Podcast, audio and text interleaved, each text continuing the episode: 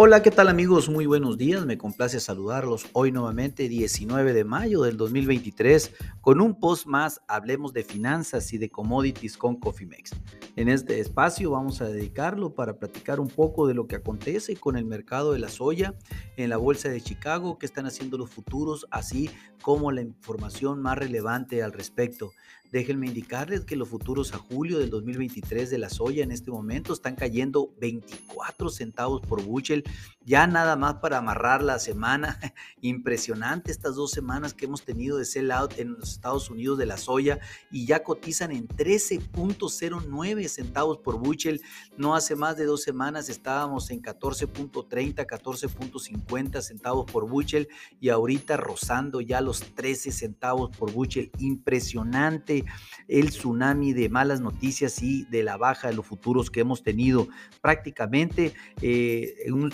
por, varias razones en las que puedo enumerar un sólido progreso en la siembra de los Estados Unidos para la soya, un clima favorable, una demanda desalentadora por parte de China y sobre todo la extensión del acuerdo de libre tránsito de mercancías que se hizo en el Mar Negro esta semana, en donde pues, se, se autorizó por 60 días más lo cual también le dio un sesgo bajista a los mercados, un fortalecimiento del dólar estadounidense y por si fuera poco, el resumen o el reporte de ventas de exportación que publicó el USDA el día de ayer, que si bien no fue una sorpresa, fueron mediocres, desalentadores y pues prácticamente desencadenó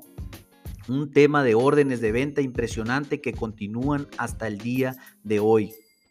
Obvio, pues eh, está la situación un poco, eh, está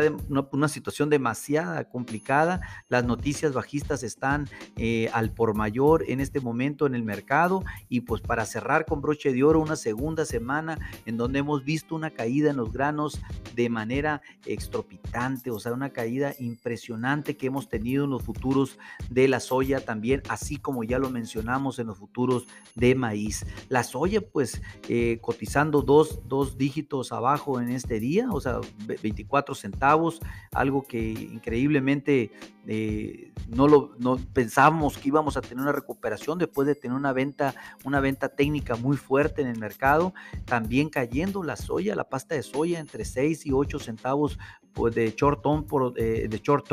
el, también el aceite de soya, este, ese se, apenas se mantiene con leves ganancias, con 5 puntos de ganancia en este momento, pero pues en realidad eh, todo el complejo de la soya con una tendencia bajista impresionante. Los futuros en la de China, en el Dailan, eh, fueron más débiles esta semana, cayendo 51 yuanes y ahorita pues se encuentra cotizando en 4 en 4.055 yuanes por tonelada, algo como 15.75 centavos por bushel contra el 13 centavos por bushel en Estados Unidos. 2 dólares, 2 dólares con 75 eh, menos en Estados Unidos que el valor en China, eh, impresionante, eh, obviamente ajustarán los valores en China sin lugar a dudas a la baja. La Bolsa de Buenos Aires rebajó la estimación de la producción de soya en Argentina en, en 1.5 millones de toneladas más para situarla en 21 millones, eh, lo cual pues esto ni siquiera el mercado lo tomó en cuenta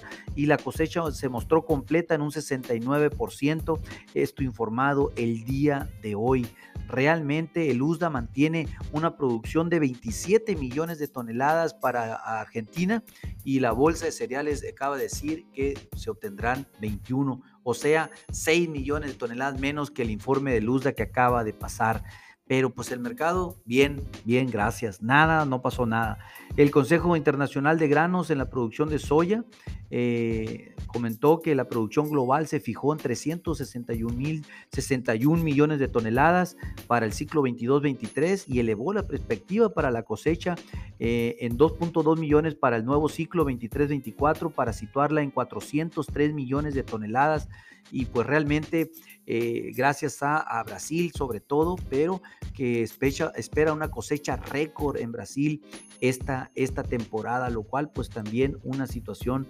totalmente bajista y como si hubiera sido poco y lo comentamos al principio, el reporte de ventas de exportación de la semana de, que se publicó por el Luzda este, el día de ayer, pues nomás dijo que se vendieron 17 mil toneladas de soya de la vieja cosecha. Esto estaba pues totalmente fuera de cualquier cualquier contexto, de cualquier tipo de estimación, bajó 173% contra la semana pasada eh, y pues los pronósticos realmente son desalentadores, al menos para el corto plazo en las ventas y esto es lo que obviamente está marcando la pauta sin lugar a dudas en donde China está dejando el, origen de Estados Unidos para irse a consumir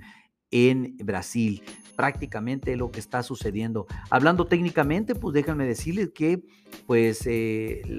si, por si fuera poco, eh, el día de ayer colapsó el mercado por las ventas de exportación y hoy pues definitivamente estamos viendo un clima totalmente desalentador de otro sellout importante para el cierre de semana, realmente las cosas difícilmente se ven eh, buenas en el corto plazo. Sin embargo, se mantiene la resistencia en 13.48 centavos por bushel a 13.55 en este momento. No ha cambiado, pero pivot, perdón, para pivot y, para el soporte, pues 13.10 que es eh, a 12.99, que ya es donde estamos dentro del primer soporte eh, bajista, totalmente en el canal bajista la soya. No sabemos dónde va a topar, pero al menos en este momento todavía continúa con una clara tendencia bajista, al menos de corto plazo. Si ustedes no tienen o desean tener una estrategia en, cobertura en la soya, pónganse en contacto con nosotros. Nosotros podemos asesorarles y hacerles un traje a la medida.